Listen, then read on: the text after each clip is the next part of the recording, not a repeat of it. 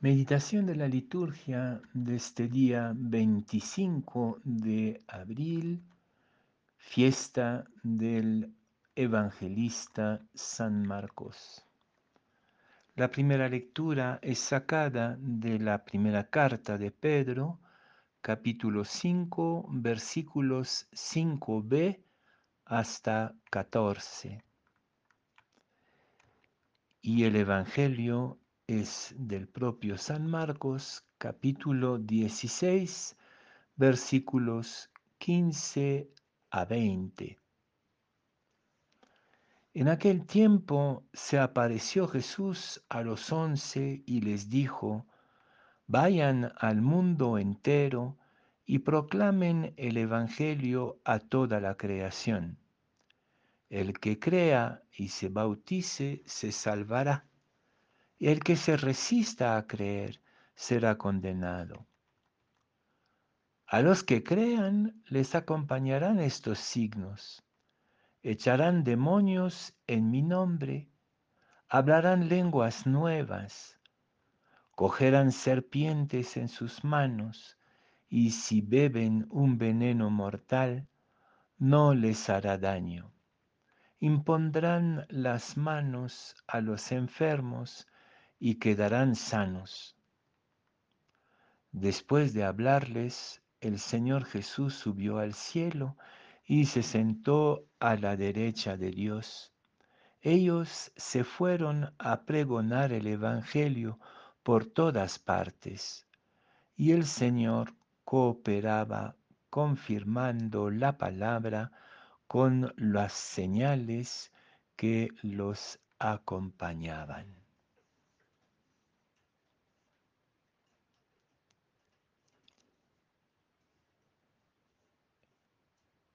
San Marcos es una figura muy particular entre los apóstoles y los evangelistas, ya que no fue parte, aparentemente, de la primera comunidad de Jesús.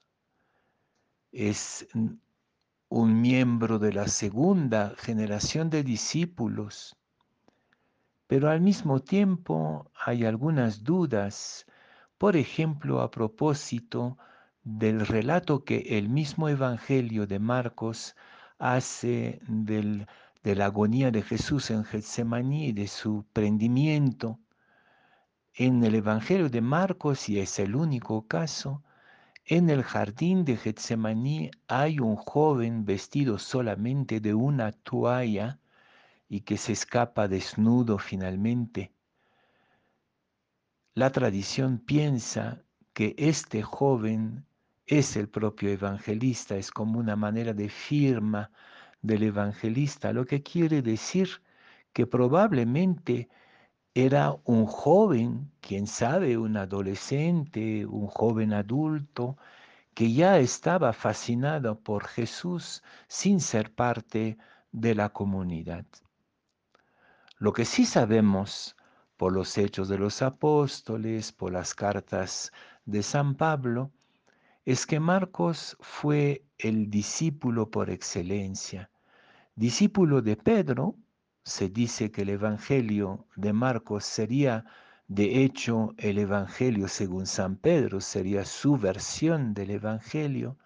También fue discípulo de Pablo y con Pablo tuvo grandes conflictos y lo salvó Bernabé, que prefirió ir a la misión con Marcos en vez de seguir con un Pablo enojado con Marcos. Entonces parece que Marcos es un personaje de la segunda o última primera generación de la comunidad de Jesús, un personaje importante, amado, querido por Pablo, por Pedro, aquí en la primera lectura, por ejemplo, pero también una personalidad fuerte.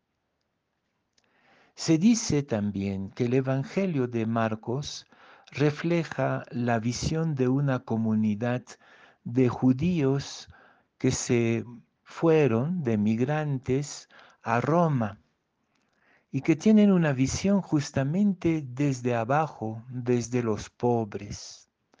Y de hecho, el Evangelio de Marcos, que es el primero Evangelio escrito completo que tengamos, él es el Evangelio más antiguo, nos da una visión de la epopea de Jesús, un relato del Evangelio muy popular. Y me parece muy importante que el fundamento, el primer texto, el más antiguo, del cual van a depender también en parte Mateos y Lucas, eh, sea una visión desde una comunidad de migrantes pobres en la capital del imperio. Visión muy eh, provechosa para la situación que vive el mundo de hoy y nuestros países de América Latina. Dios quiso dejarnos como primera huella escrita de Jesús una visión popular. Y en esta visión popular el Evangelio de Marcos, curiosamente, termina abruptamente. En Marcos no hay ninguna aparición de Jesús. Más bien termina con el temor de las mujeres después de haberse encontrado con el sepulcro vacío y los ángeles que les, las, envían, las enviaban a Galilea. Pero nada más, termina de manera muy abrupta y aún hay una serie de hipótesis a propósito de esta conclusión. Pero lo cierto es que el Evangelio que tenemos hoy es una añadidura de la comunidad de Marcos.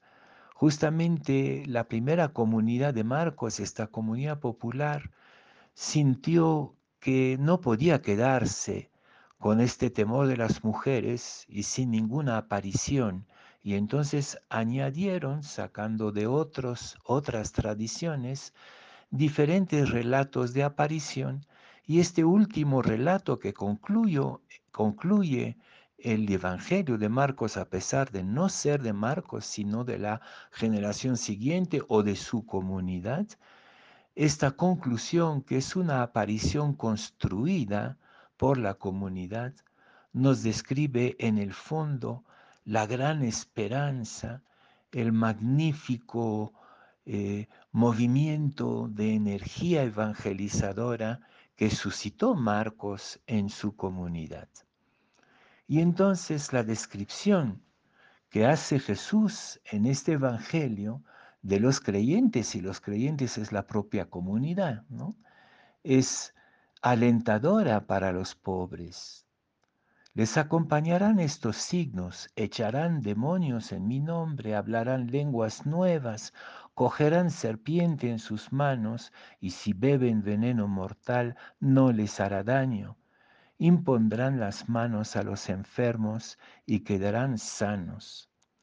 Podemos imaginar que esta descripción hecha por la comunidad y puesta en la boca de Jesús resucitado, describe el entusiasmo de una comunidad popular muy humilde, confrontada, como dice la primera lectura, a una serie de peligros y de pruebas, y que hacen la experiencia de la liberación del Evangelio, cómo el Evangelio les ha puesto de pie, les ha invadido como de una nueva energía, de una nueva capacidad.